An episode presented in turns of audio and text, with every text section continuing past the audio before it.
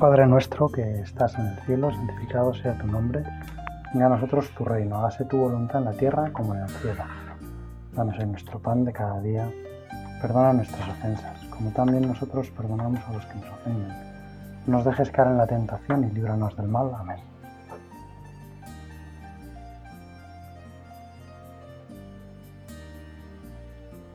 Señor, tú que estás en el cielo, y a veces eso a mí me hace sentirte un poco más lejano, te pido que me ayudes a comprender que estar en el cielo no es estar lejos de mí, que es justo estar lo más cerca posible de mí, que precisamente por estar en el cielo puedes estar muy cerca de mí, muy pendiente de mí, acompañándome en todas mis cosas, porque como estás con Dios Padre, que está presente en todos los lugares, pues me ayudas y me acompañas y, y te haces presente en todo mi día. Por eso, Señor, quiero darte gracias porque estando en el cielo estás muy cerca. Yo no te quiero ver lejos, no te quiero ver desentendido de mis cosas, te quiero ver como el más cercano, el más íntimo a mí mismo, el más pendiente de todo lo mío, de lo que hoy tengo entre manos, del trabajo que voy a intentar sacar adelante, de las cosas que me preocupan. Todo eso, Señor, quiero hacerlo contigo. Quiero hacerlo de tu mano, quiero hacerlo contando con tu ayuda, contando con tu mirada, contando con tu complacencia. Como me gustaría, Señor, poder verte, poder ver tu mirada, poder oír tu voz, tus palabras de ánimo, tus palabras de consuelo.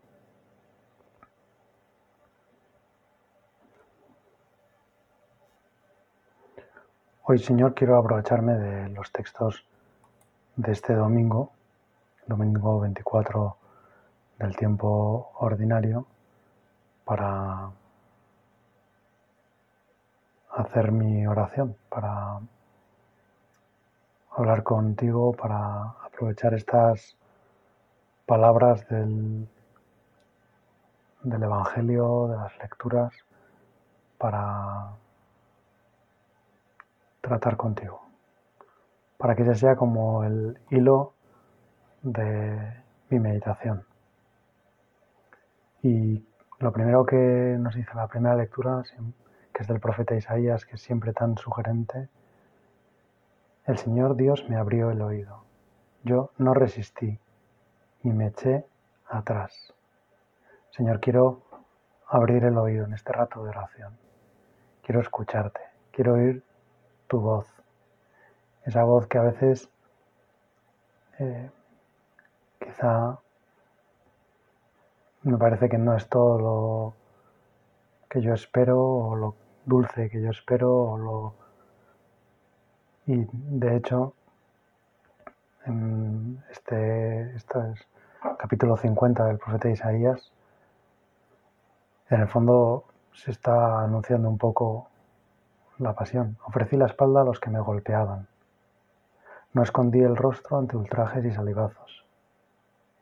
Pero, dice a continuación el profeta, el Señor Dios me ayuda, por eso no sentía los ultrajes, por eso endurecí el rostro como pedernal sabiendo que no quedaría defraudado. Mi defensor está cerca. ¿Quién pleiteará contra mí? Comparezcamos juntos. ¿Quién me acusará? Que se acerque. Mirad, el Señor Dios me ayuda. ¿Quién me condenará? Tu Señor que estás en el cielo, estás junto a mí. Me has abierto el oído para que yo escuche tus palabras cuando Llega ese momento en el que vienen a golpearme y ofrezco la espalda, que no escondí el rostro, pero tu Señor haces que no sienta los ultrajes, porque, y respondemos con el Salmo, caminaré en presencia del Señor en el país de los vivos. Quiero, Señor, caminar en tu presencia continuamente, vivir de tu compañía, estar pendiente solo de ti, y por ti de los demás. pero fundamentalmente estar pendiente de ti. Tú inclinas tu oído hacia mí el día que te invoco. Me envolvía en redes de muerte, decimos en el Salmo. Me alcanzaron los lazos del abismo, caí en tristeza y angustia. Invoqué al Señor, invoqué el nombre del Señor. Señor, salva mi vida. Eso es lo que significa Jesús. Dios salva. Tu Señor nos salvas. El Señor es benigno y justo, nuestro Dios es compasivo, el Señor guarda a los sencillos. Estando yo sin fuerzas, me salvó. Arrancó mi alma de la muerte, mis ojos de las lágrimas, mis pies de la caída. Caminaré en presencia del Señor, en el país de los vivos. Señor, cuántas asechanzas, cuántos, cuántas posibilidades de tropezar, cuánto dolor. Y sin embargo, tú siempre conmigo para que yo te sienta cerca, para que me acompañes, para que todo lo mío yo sepa que tiene un puesto muy privilegiado en tu corazón, para que yo no piense que lo mío te es ajeno. Por eso quiero caminar en tu presencia, Señor. Tú siempre estás en mi presencia. Tú siempre me tienes presente. Tú siempre estás pensando en mí, tú siempre estás amándome pero yo quiero ser consciente continuamente de ese amor. Que allá por donde vaya, cuando gire una esquina, cuando baje una escalera, cuando me meta en una casa, cuando salga, cuando vaya en coche, cuando estoy en clase, cuando estoy en el trabajo, cuando estoy descansando, cuando estoy durmiendo, en todo momento me doy cuenta de que tú estás conmigo.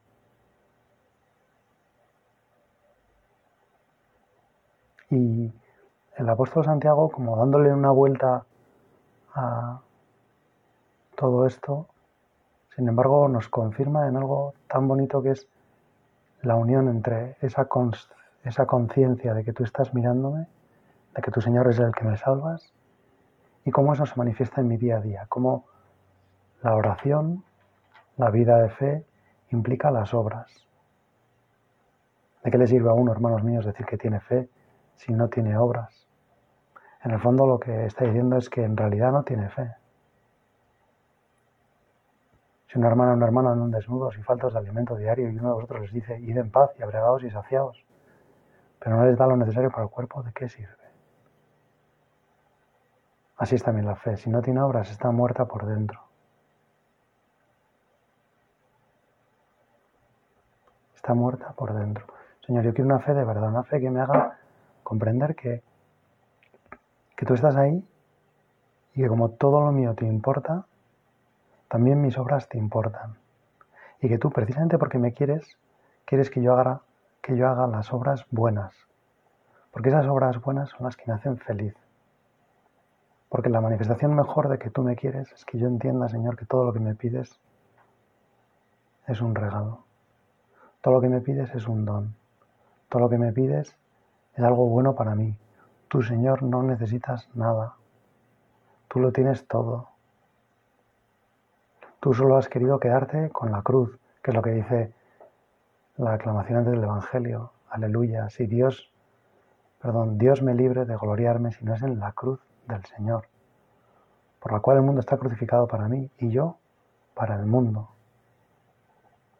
La gloria de Jesús es la cruz porque en la cruz es donde nos salva, porque en la cruz es donde nos hace felices. Y nosotros queremos estar crucificados también, queremos estar también en la cruz, para unirnos a esa gloria, para unirnos a esa felicidad impresionante de Jesús, que es feliz porque salva, es feliz porque ayuda, es feliz porque rescata a sus hermanos del dolor, Señor, que yo no busque otra cosa que no sea unirme a ti en la cruz. Que yo no busque ah, el éxito, que yo no busque la comodidad, que yo no busque, como decía el Papa Francisco en Polonia, que yo no sea un cristiano de sofá. Que yo sea un cristiano de verdad y por lo tanto que tenga en mi vida la señal del cristiano, que es la Santa Cruz. Muy bonito el, el Evangelio de este domingo, que nos sirve también para encomendar un montón al Papa Francisco que justo este domingo estará de viaje y estará celebrando la misa conclusiva del Congreso Eucarístico en Budapest, este domingo 12 de septiembre. Y Jesús en el Evangelio decía que nos sirve porque sale San Pedro en el Evangelio y sale también como eh, el Señor le confirma a Pedro en, bueno, San Pedro le, dice al Señor que reconoce que Él es el Mesías y al menos en otra de, las, de los evangelios sinópticos, hoy el que vamos a leer es el de Marcos, pero en el Evangelio de San Mateo el Señor le dice, tú eres Pedro y sobre esta piedra edificaré mi iglesia. ¿Quién dice la gente que soy yo? Pregunta Jesús a los apóstoles. Es una forma preciosa, ¿no? De irles metiendo como contexto. Primero, ¿quién dice la gente que soy yo? Y ellos empiezan a, a responder, unos que Juan el Bautista, otros Elías y otros uno de los profetas. Y entonces llega la pregunta que también nosotros queremos oír dirigida a nosotros. ¿Y vosotros? ¿Quién decís que soy yo? ¿Quién soy para vosotros? ¿Qué pensáis de mí?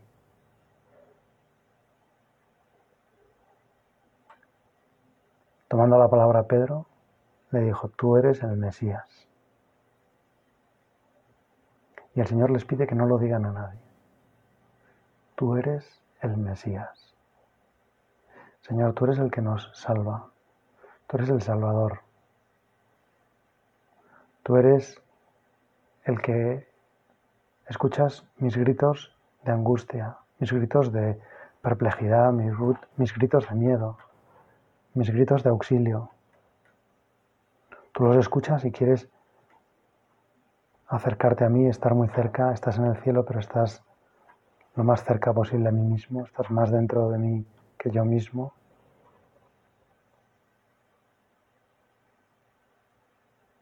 Y tú eres el que me salva, Señor la única posibilidad que tengo de salir con vida de este mundo, con vida de verdad, con vida eterna. La única posibilidad de sobrevivir, de vivir una vida que merezca la pena, de vivir de una forma que me haga feliz a mí y haga felices a muchos. Tú eres, Señor, quien va a hacer eso. Por eso, aunque yo intente poner por obra todo lo que tú me pides, quiero verlo siempre, Señor, como eso, como un regalo. No como algo que yo te voy a dar, no como algo que yo te voy a regalar de lo mío, sino como algo que, que tú me estás regalando. Que tú al pedirme cariño me estás transmitiendo de algún modo hasta qué punto me amas. Tú al pedirme cariño de verdad y por lo tanto cariño demostrado con obras, no estás poniéndome a prueba, no estás como tratando de pedirme que demuestres si te quiero o no, sino que me estás haciendo ver que mi cariño te importa, que tú no eres indiferente al cariño, que todo un Dios que no necesita nada ha querido necesitar mi cariño. Eso es impresionante. Señor, gracias. Tú eres el que me salvas, Señor. Y entonces viene como un momento en que Jesús les anuncia la pasión y les dice, el Hijo del Hombre tiene que padecer mucho, ser reprobado por los ancianos, sumos sacerdotes y escribas, ser ejecutado y resucitar a los tres días. Se lo explicaba con toda claridad. El Señor no les esconde que también su entrega está llena de obras, que su entrega no son solo palabras, que su amor por nosotros no es una teoría, que no hay nada más real, más práctico y más palpable que su amor por nosotros. Porque amarnos tanto, salvarnos, le va a llevar a la cruz. Y entonces Pedro lo toma aparte y se puso a increparlo. Qué valiente Pedro, ¿no? Siempre utilizando las palabras como si fueran algo que no, no sirve nada, ¿no? Porque es que dice, tiene una capacidad para decir cosas fortísimas y dice el Evangelio, ¿no? Se, lo llevó aparte y se puso a increparlo. San Marcos recoge la predicación de San Pedro. O sea que San Pedro le debió contar esto con pelos y señales. Pero el Señor se volvió y mirando a los discípulos, increpó a Pedro. Ponte detrás de mí, Satanás. Tú piensas como los hombres, no como Dios. Ponte detrás de mí, Satanás.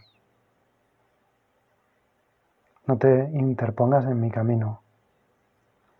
Y a quien momentos antes le ha reconocido que él es Pedro y que sobre esa piedra edificará su iglesia y que el poder del infierno no podrá sobre ella, ahora lo llama Satanás. Es impresionante el contraste de estas dos escenas y como quien ha sido instituido como su vicario, como el que va a hacerle presente cuando él no esté, cuando se cumpla ese proyecto de Dios de transformar en obras su amor por nosotros, transformar en un signo visible que no se quede en palabras, que no se quede en teoría, que no se quede en el aire, que no se quede solo en el deseo, sino que sea una realidad su amor por nosotros. Y Pedro rechaza eso. Y, y lo rechaza como, como si fuera algo que no fuera propio del Mesías, como si el Mesías no pudiera pasarle eso, como si eso fuera algo contradictorio con lo que precisamente el Mesías ha venido a hacer, salvarnos, como si la cruz fuera un obstáculo para la salvación, pero no ha entendido que precisamente a través de la cruz, a través de esas obras, a través de ese amor manifestado en lo real, en lo concreto, en lo diario, en lo cotidiano, en la muerte, en la entrega de todo, absolutamente de todo, ahí está precisamente el mayor gesto del amor de Dios. Yo, Señor, hoy te pido que me ayudes a entender esto, que me ayudes a entender que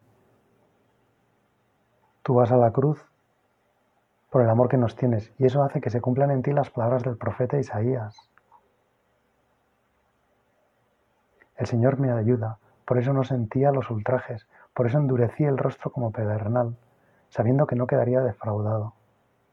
Porque tú, Señor, sabes que vas ahí con Dios Padre, que tu Padre que está en el cielo, que ve en lo escondido, está viendo todo lo que tú haces, está viendo tu entrega, está dándote ya el premio de esa entrega que es nuestra salvación. Y es tanto el interés, tanta la ilusión que tienes por nuestra salvación, que no te importa sufrir, que no te importa la cruz.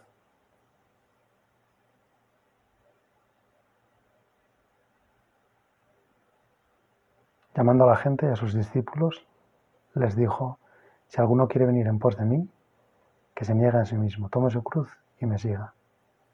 Porque quien quiera salvar su vida la perderá, pero el que pierda su vida por mí y por el Evangelio la salvará.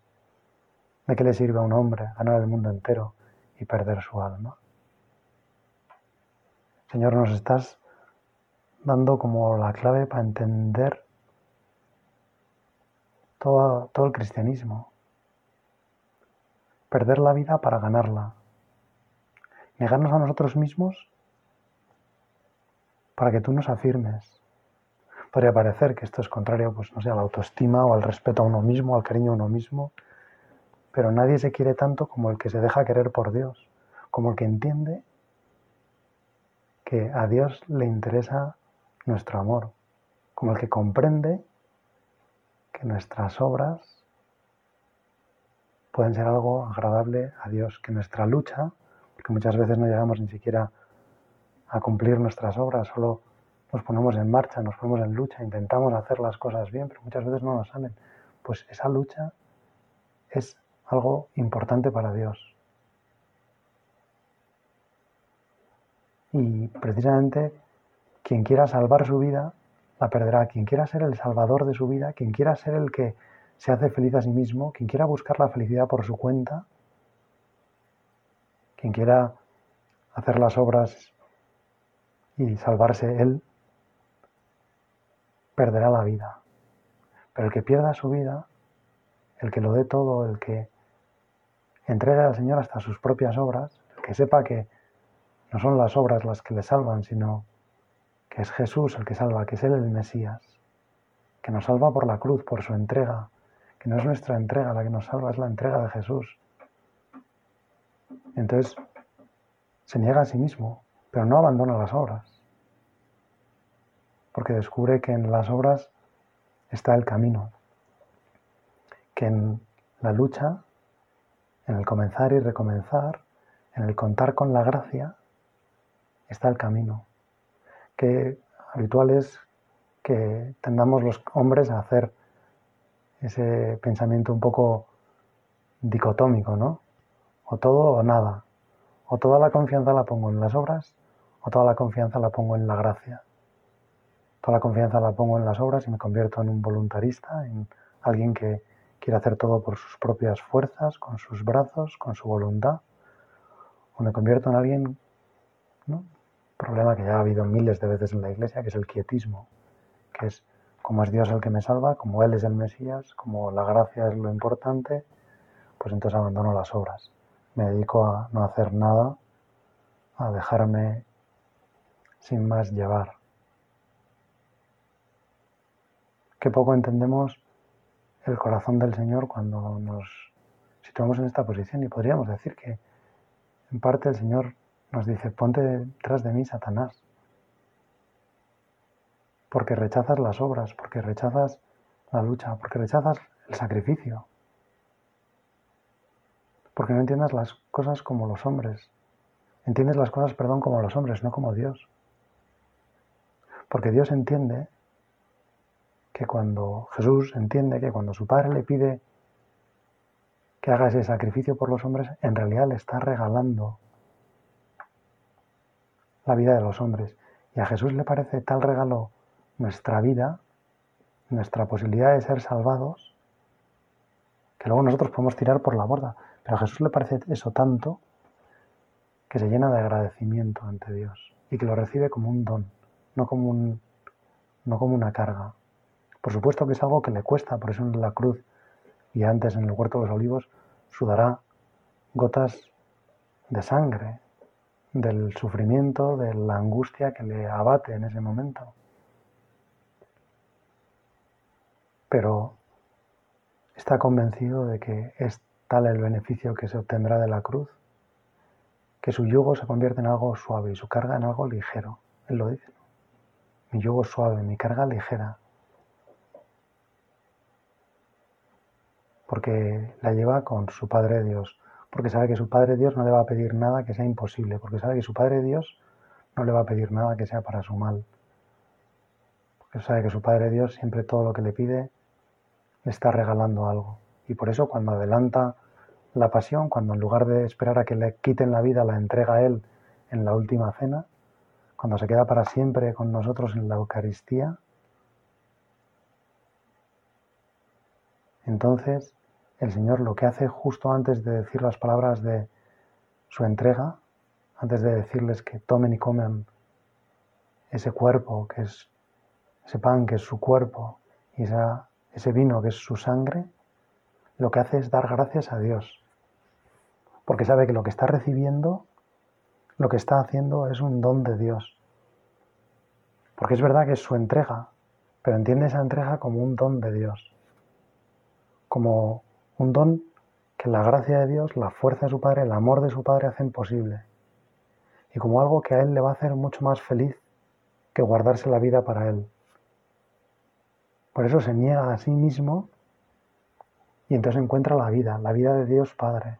Es Dios el que le hace grande. Así nosotros también, cuando perdemos la vida, cuando le entregamos a Dios algo, cuando, por ejemplo, nos levantamos cuando suena el despertador y le entregamos al Señor ese minuto, esos minutos que todavía podríamos quedarnos en la cama. Entonces, perdemos nuestra vida, perdemos esos minutos, pero ganamos la vida de Dios. Hace unos días he escuchado a un psiquiatra hablar sobre precisamente ese momento del día tan tremendo que es cuando suena el despertador. Y dice que desde el punto de vista psicológico, psiquiátrico o neurológico, levantarse cuando suena el despertador es un gran beneficio. Y empieza a explicar hasta 11 razones por las que desde el punto de vista neurológico y psiquiátrico es un beneficio, pues porque si uno se levanta cuando suena el despertador quiere decir o transmite a su cuerpo, a su cerebro, a su vida, que ese día no es una amenaza de la que es mejor huir, sino que es una oportunidad, que es un reto, que es un desafío. Y eso da un impulso al cuerpo diferente. A la vez, quedarse en la cama uno piensa que le va a beneficiar porque se va a levantar más descansado y resulta que no ocurre eso, porque los minutos que uno pasa hasta que vuelve a sonar el despertador o hasta que ya decide levantarse, en realidad no le descansan más, porque no es capaz de conseguir otra vez ese sueño reparador. Y por lo tanto, levantarse la siguiente vez le va a costar más, va a tener que hacer más esfuerzo. Y así hasta 11 razones. Y de repente descubrí, ahí va, lo que muchas veces Dios nos pide, que pues, seguro que mucha gente lo intenta hacer y lo intenta hacer como algo que ofrece a Dios, en realidad es que es mejor. Cuando Dios me pide hacer este sacrificio, en realidad no me está pidiendo que me fastidie. Él me está diciendo cuál es el camino para ser más feliz, para levantarme mejor, para estar más despejado, para estar más despierto, para aprovechar mejor el día. Ponte detrás de mí, Satanás. Qué maravilla, Señor, que nos ayudes a separarnos de esa visión que nos hace ver que la cruz no es propia del cristiano, que la cruz no es propia del Mesías, que el dolor, el sufrimiento, la fatiga, los errores, los fracasos, las dificultades son algo ajenos a nuestra vida. Y no, Señor, tú quieres enseñarnos que no, que son parte de nuestro camino, que es parte de, de nuestra vida y parte de nuestro amor. Y que de verdad donde amamos es en la cruz.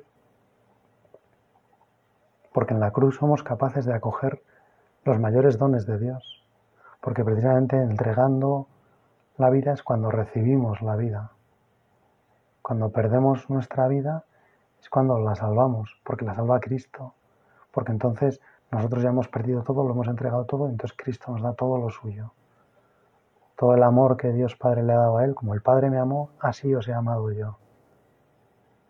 Y querer ir a la cruz, dejarse ir a la cruz, es como confiar en que el que nos va a hacer felices es Dios.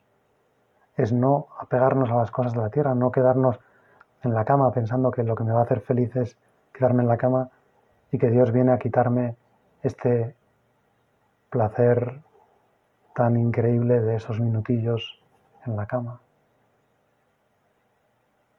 Señor, quiero negarme a mí mismo, quiero tomar tu cruz y seguirte. Quiero tomar mi cruz, que en realidad es mucho más pequeña que la tuya. Ayúdame, Señor. Le voy a pedir a la Virgen que tú en la cruz no quisiste desprenderte de tu madre, porque sabías que sin ella iba a ser más difícil. Pues tú que eras Dios, quisiste tener la compañía de esta mujer, de esta santa mujer, que es tu madre y que es la mía. Yo también quiero cuando llegue la cruz a mi vida tenerla muy cerca, para así perder mi vida, pero ganar el mundo entero. Para no pensar como los hombres, sino como Dios. Para descubrir, Señor, que todo lo que me pides es un don que me haces. Dios te salve María, llena eres de gracia, el Señor es contigo. Bendita tú eres entre todas las mujeres y bendito es el fruto de tu vientre Jesús. Santa María, Madre de Dios, ruega por nosotros pecadores, ahora y en la hora de nuestra muerte. Amén.